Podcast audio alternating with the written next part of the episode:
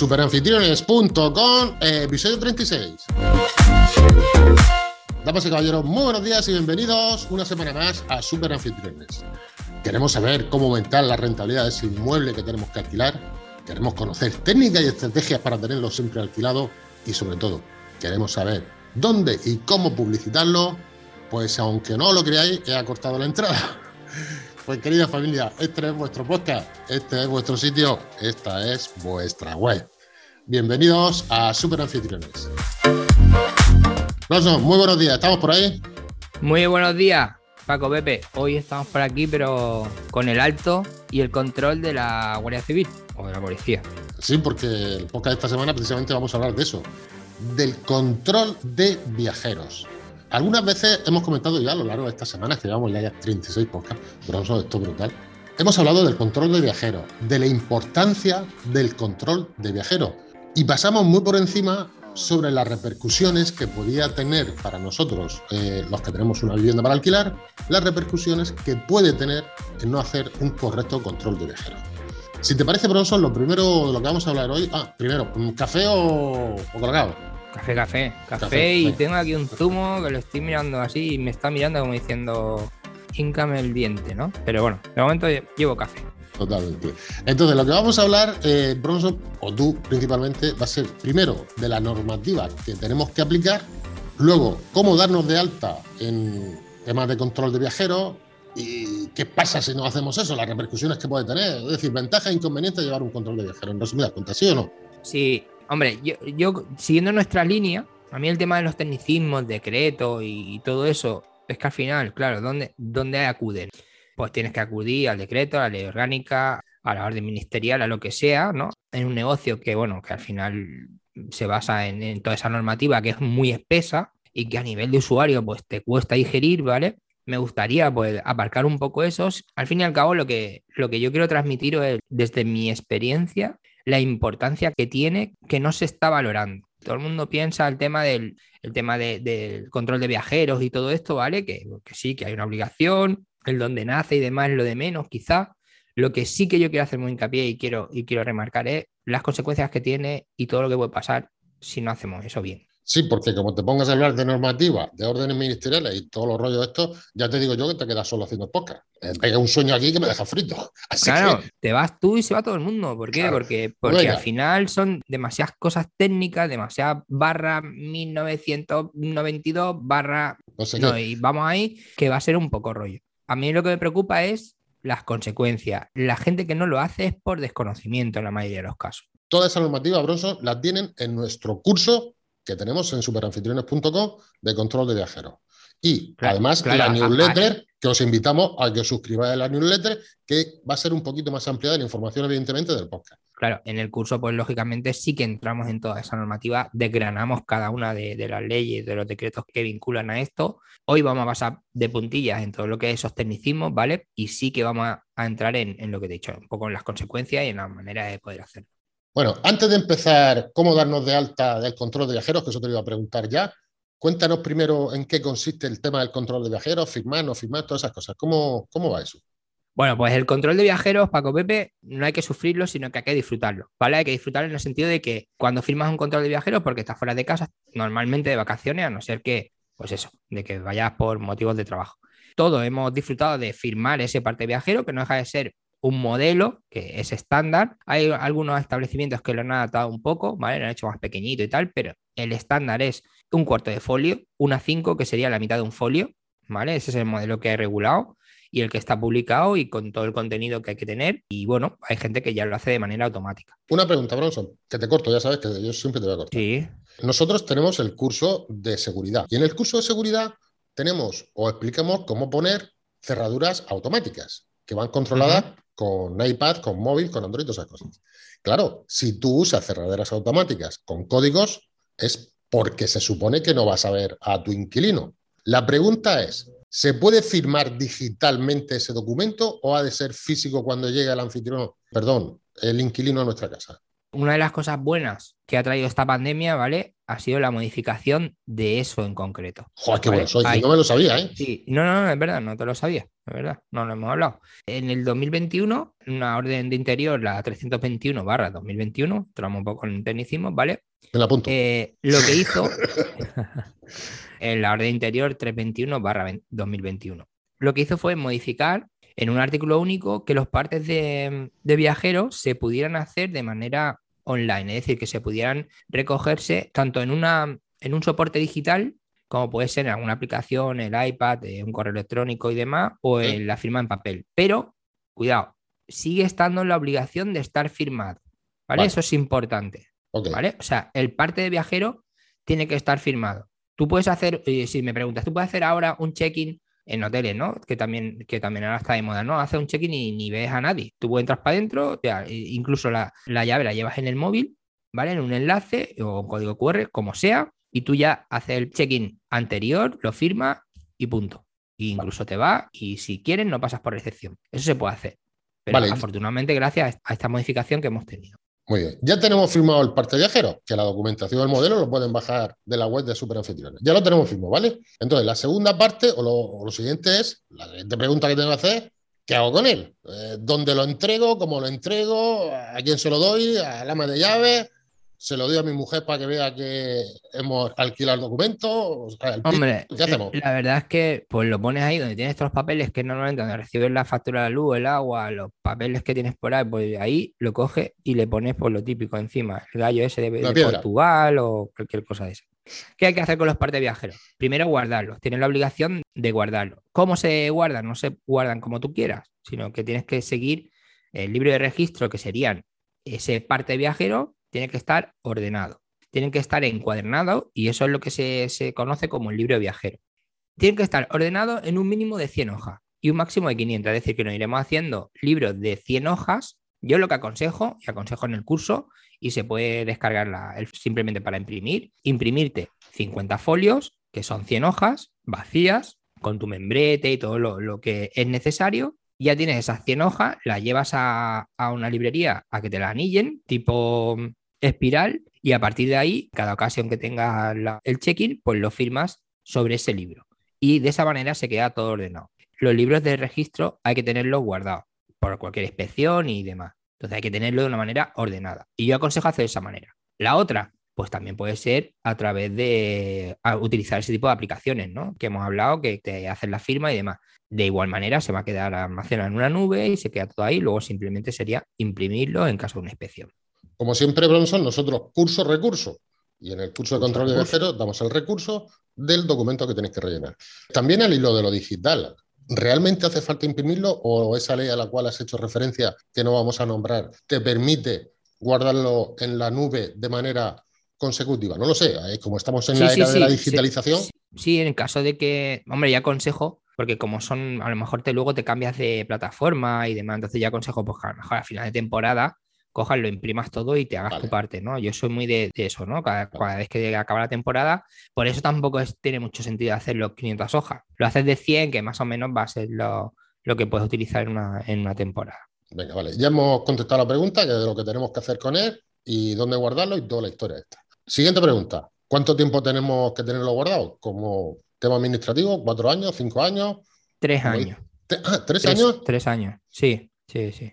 Hay que tenerlo guardado tres años para cualquier tipo de, inspección que puedas tener. Remarco aquí que el, quién te los puede pedir. Eh, en teoría, las fuerzas y cuerpos, eh, todavía lo seguimos con, seguimos con la coletilla, eh, de seguridad del Estado. En muy pocas ocasiones, lo que pasa es que tampoco te vas a negar, ¿no? El régimen autonómico, ¿no vale? Es decir, el que tiene competencia en turismo te va a pedir que le enseñes el libro de viajero, porque no es su competencia, ¿vale? Es decir, la competencia de un tema es seguridad, pero bueno, en algunas inspecciones te lo pueden llegar a pedir como lo tenemos y no está de más, tampoco nos vamos a negar. Mira, ahí está, míralo y hecho un vistazo.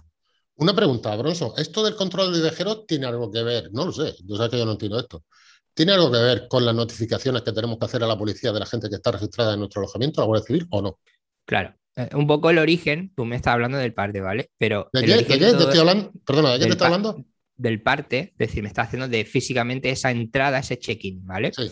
Pero el origen de todo esto es anterior. Yo tengo un establecimiento tengo la obligación de registrar a todas las personas y tengo la obligación de comunicárselo en menos de 24 horas. Pues en esa la este caso, pregunta. claro, en ese caso estamos hablando de la Guardia Civil, de la Policía Nacional o de las autonómicas, ¿vale? En cada caso donde estén. Esas son las que tienen potestad sobre eso.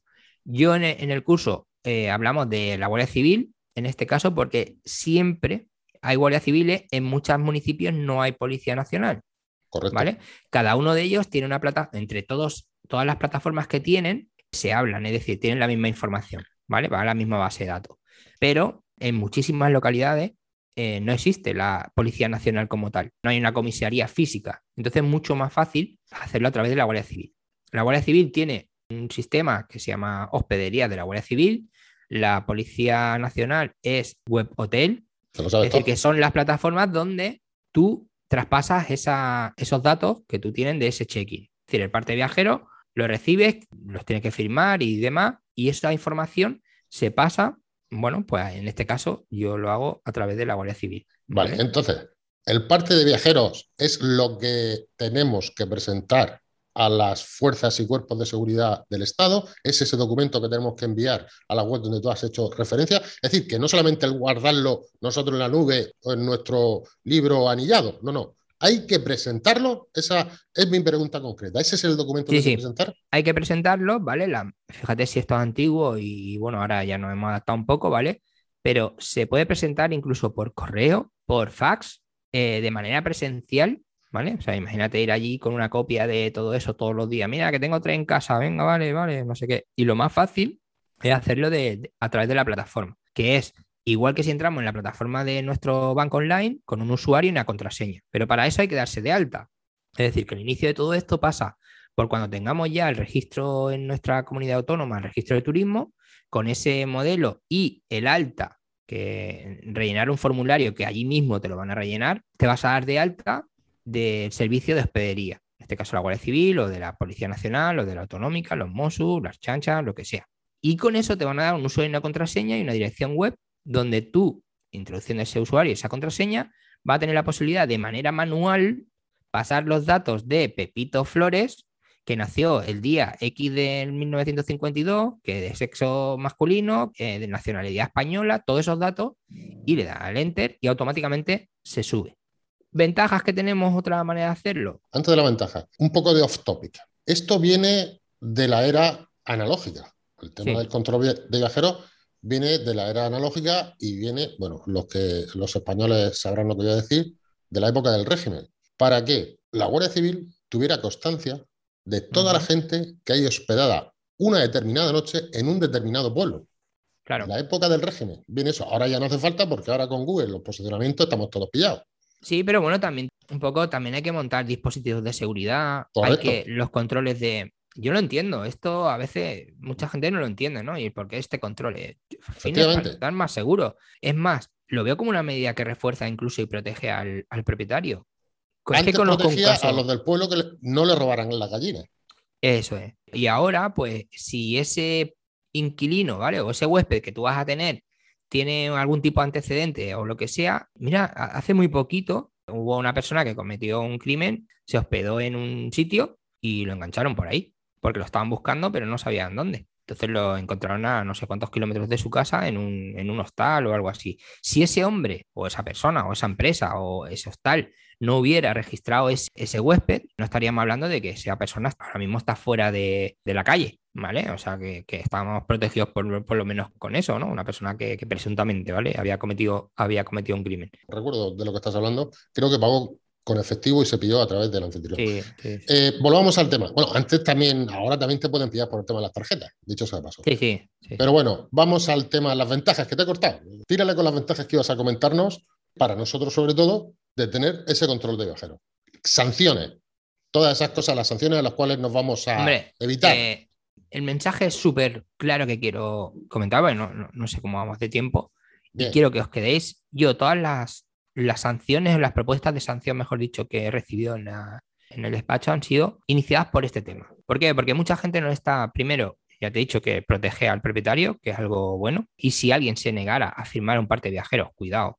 Es decir, si tú no haces el parte viajero, eh, cualquier vecino ¿vale? Te, pueden, no puede denunciar. Puede llamar a la policía, ¿por qué? Porque, porque está haciendo ruido un, en agosto eh, a las una de la mañana y están de barbacoa justo al lado, el de al lado llama a la policía y la policía va.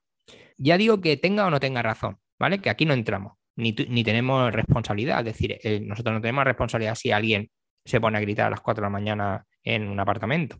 No tenemos responsabilidad.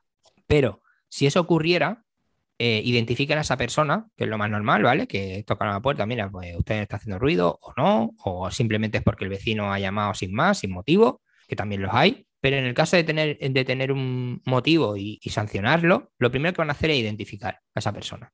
Y seguramente en el DNI, cuando lo identifiquen, van a ver que es, pues imagínate, de Bilbao, de, de, de Madrid, de Sevilla, pero el tío está en Galicia. ¿Y usted qué hace en Galicia si si usted es de Bilbao o es de Madrid, y le va a decir, pues de vacaciones, porque él, porque él no tiene nada que ocultar. Bien, en ese momento van a identificar, porque eso a tiempo real, si esa persona está dada de alta en el registro de, viajeros. Y si no está registrada en el, registro de viajeros, empieza ya el caos y el calvario. ¿Por qué? Porque te pueden denunciar por tres motivos. Primero, van a hacer la denuncia por no tener el control de viajero al propietario. Al inquilino no a huésped, ¿no? Él está ahí, punto. Y le van a hacer preguntas, bueno, ¿y usted cuánto ha pagado? ¿Qué medio ha hecho de pago? Todo ese tipo de preguntas. Van a hacer una propuesta de sanción para la delegación del gobierno por este motivo, por no estar de alta en el registro viajero. Pero también van a pasarle los datos a la consejería de turno de vuestra comunidad para la inspección de un establecimiento turístico. Y una tercera, Hacienda, a la agencia tributaria, y esa la digo porque las tengo encima de la mesa. Y ahí es donde yo me quiero hacer un paréntesis, un letrero, un negrita, un banner, un lo que queráis. Cuidado, porque esto es más serio de lo que creemos. Más serio que decir inspección de Hacienda. Muy serio. más serio. ¿Pero por qué? ¿Por qué en concreto? Porque esto se inicia muchas veces, ya lo vuelvo a repetir, por desconocimiento porque la gente esto es un poco lío de ahora que dónde voy, qué hago, se me ha olvidado el parte de hoy, yo no lo he rellenado, no lo entrego, han pasado 24 horas, no, ya, ¿para qué? Bueno, pues ya, ya para qué puede salir muy, muy, muy, pero muy caro. Yo todavía no he visto sanciones directas de decir, oye, que me han llamado a la puerta la Consejería de Turismo de mi región para hacerme una inspección. No, pero sí que he visto, oye, me han llamado a la puerta porque mi vecino, que es lo más típico, o quien sea, ¿vale? No hablamos de vecino, hablamos de quien sea, o por una situación que sea, o, están saltando la tapia, que también lo he visto en, alguna ocasión, algún inquilino que se está saltando la tapia y lo enganchan y ya a partir de ahí tiran del hilo, ahí es donde me quiero quedar. Es decir, que esto es un problema grave. Me quedo con eso de que es un problema grave y las soluciones están aquí, están en Super Anfitriones. Pero, Bronson, antes de terminar, tengo dos preguntas que hacerte. La primera me ha venido a, colación de lo que estabas explicando. Cuando nosotros vamos conduciendo y nos para la Guardia Civil, y lo primero que dicen, buenos días, buenos días, te cogen, te saludan y te dicen, por favor, documentación del coche y carnet de conducir. Eso lo sabemos todo. También de manera rutinaria puede presentarse la Guardia Civil o el cuerpo que sea en nuestro alojamiento. ¿Qué es lo primero que preguntan? Basado en tu experiencia, evidentemente cuando llegan a la casa de un huésped, o sea, tú a una, un alquiler, la identificación, igual que cuando te pagan con el coche. ¿Identificación de quién? De las personas que están dentro. Vale. Y todas tienen que estar registradas. Los mayores de 14 años tienen que estar registrados. Perdona, perdona, perdona. Los mayores de 14 años tienen la obligación de tener DNI, perdón. Y los mayores de 16 son los que están obligados a estar registrados. Tampoco me vale que registremos a, a un cabeza de familia o llámalo como quieras y el resto no. Tienen que estar todos registrados quizá no me, no me he sabido explicar. Donde yo estuve este verano, había tres viviendas y bueno, estaba el anfitrión allí. Si se planta allí eh, la policía en esas tres viviendas, casas o como queramos llamarlo, lo primero que pregunta, ya me has dicho que es que nos identifiquemos todos los que estamos ahí residiendo, pero preguntan quién es el dueño y dame el control de viajero o, o eso no. El control de viajero ya lo tienen. Es decir, si tú te identifican y ellos a través de, bueno, creo que ya llevan el sistema que no hace falta ni llamar, lo típico de eso, Charlie Bravo Hotel, dime break breako, eh, afiliación, eh, y te dan el número de, afiliación, que es el número de DNI, y a partir de ahí, pues te dan el resultado. Pues mira, este está aquí porque tiene que estar, porque lo tenemos aquí en el registro viajero, o este tiene algo pendiente, o lo que sea. En ese caso sí, pero lo normal es que te pidan el DNI, identifiquen de que tú estás ahí de manera legal y punto. Si no lo estuvieran, no es culpa tuya. Decir, si tú estás ahí hospedado y estás disfrutando de tus vacaciones y no te han hecho el parte de, viajero, es decir, nadie ha notificado que tú estás ahí, no es tu problema. a ti no te pasa nada como usuario. Pero preguntan al dueño si tiene el parte de viajero donde yo estoy hospedado o no. Sí, sí, sí, claro. O sea, se lo pregunta, ¿no? Sí, sí, hay controles rutinarios. Es muy, es muy típico, además os lo podéis encontrar en algún establecimiento donde de manera rutinaria, pues la patrulla o el cuerpo o el departamento que se dedica a esta seguridad ciudadana vaya a un establecimiento y le diga, mira, queremos ver el parte de entrada de este último año. O incluso en una investigación que estén persiguiendo a alguien en una investigación, tengan indicios de que han estado en tu localidad o en tu alojamiento por otro, por otro hilo que están investigando y quieran confirmar de que tú en el libro de viajeros lo tienes. Una última pregunta, vamos, antes de terminar. Hemos hablado del tema de la digitalización con la cerradura automática, lo acabamos de comentar. Si yo, por ejemplo, reservo a través de Booking, de TripAdvisor o alguna cosa de esas, la plataforma, digamos, automáticamente me permite a mí, yo, yo, yo voy a alquilar, me permite identificarme, rellenar el parte de control de viajero y que se le envíe automáticamente al dueño de la vivienda, de manera que a la vez que hago la compra, hago la reserva, relleno el parte de control de viajeros y todo queda cerrado. ¿Eso existe o no existe? Sí, existe, son, pero no, no lo hace Booking o Airbnb en este caso, ¿no? Eh, estas plataformas lo que de momento lo que te ayudan ¿eh? a localizar un, un, huésped, pero la gestión posterior no. Pero sí que hay PMS que son software especializados en, este control de en, la gestión, es como un CRM, ¿vale? exclusivo para, para el mundo turístico y las reservas y demás, donde sí que te da la posibilidad de, vale, ya tengo una reserva que me ha entrado a través de Booking, por ejemplo, y ahora a este cliente que ya tengo los datos, lo tengo todo, aprovecho ese software y le envío eh, el contrato. Y le envío eh, el enlace para que haga el check-in de manera online y firme todos los viajeros. Eso sí que hay. Pero no está integrado en Booking. No, no, no, no, no, no está integrado. Está integrado al revés, pero está integrado en un PMS que sí que el PMS, es decir, que ese software está integrado Booking y Airbnb y el resto de plataformas. ¿vale? ¿Qué es un PMS? Sí, es ese software que está hecho en la nube, es como un CRM, donde tienes todos los anuncios. Lo, hace un anuncio y te lo exporta, como un channel, es también un channel manager que te lo exporta a diferentes, el mismo anuncio te, te lo publica de manera automática en varios portales como puede ser Booking, Airbnb, TripAdvisor y todo eso. Y luego ya cuando se realiza la reserva, la gestión de ese cliente es, le envío un correo, eh, le envío el parte, le envío no sé qué, eso se hace a través de un PMS, que es un software especializado donde ya tienes ahí los datos del cliente, luego tienes, le anexas la factura, le anexas no sé qué y le vas creando todo, todo lo tienes almacenado. Eso es muy pro. Poco a poco vamos a ir subiendo el nivel, pero si queremos algo más básico, existe una solución muchísimo más económica también, donde por aproximadamente unos 30-40 euros al año, ¿vale? Podemos tener una aplicación móvil donde eso ya te lo hace y donde pues, tenemos dos opciones. O le mandan enlace a ese cliente. Eh, vamos a entrar en, vamos a hacer podcast sobre aplicaciones concretas, pero adelanto un poco cómo funciona. Hay dos maneras. Una lo hace de manera remota y otra es cuando el cliente llega a tu vivienda, le haces una foto con tu móvil que actúa como un escáner y automáticamente vinculas la aplicación con los datos de usuario y contraseña que tienes de la Guardia Civil, de la policía o de la autonómica. Con lo cual, esa aplicación está actuando en tu nombre, con tu cuenta de, logueada, y está subiendo, tiene un reconocimiento OCR, extrae los datos de la fotografía, que no tenemos que hacer nada a mano, sino que simplemente de la fotografía, escaneas el DNI de ese cliente, automáticamente se sube. No tienes que hacer nada. Enviar, pum, se envía. Estamos, estamos vendidos digitalmente. Por eso, bueno, fíjate que estamos vendidos que una entidad financiera con una foto de tu cara, da una cuenta corriente. Bronson, que llevamos ya más de 10 minutos hoy. Eh, nos emplazamos para la semana que viene, ¿vale? Estamos la semana que viene, vamos a ir subiendo de nivel y bueno, pues remitiros al curso donde hay muchísima más información de todo esto, mucho más técnico y donde está toda la legislación. Recordar que aquí esto vale 10 euros al mes, pero no va a ser 10 euros de por vida. Solamente los que estén dados de alta, eso sí, el precio lo mantendremos. Estamos estudiando la viabilidad de subir el precio. Quizá, quizás subamos un euro por curso, quizás subamos 10 euros al mes, cada mes 10 euros, una cosa así. O 100 euros, no, no lo sabemos, no sabemos. Bueno, lo que sí que sabemos es que, tenéis todos los recursos y cursos por 10 euros. Un abrazo, tío. Venga, hasta luego. Hasta luego, Un saludo, buenas reservas. Eso se me olvidaba.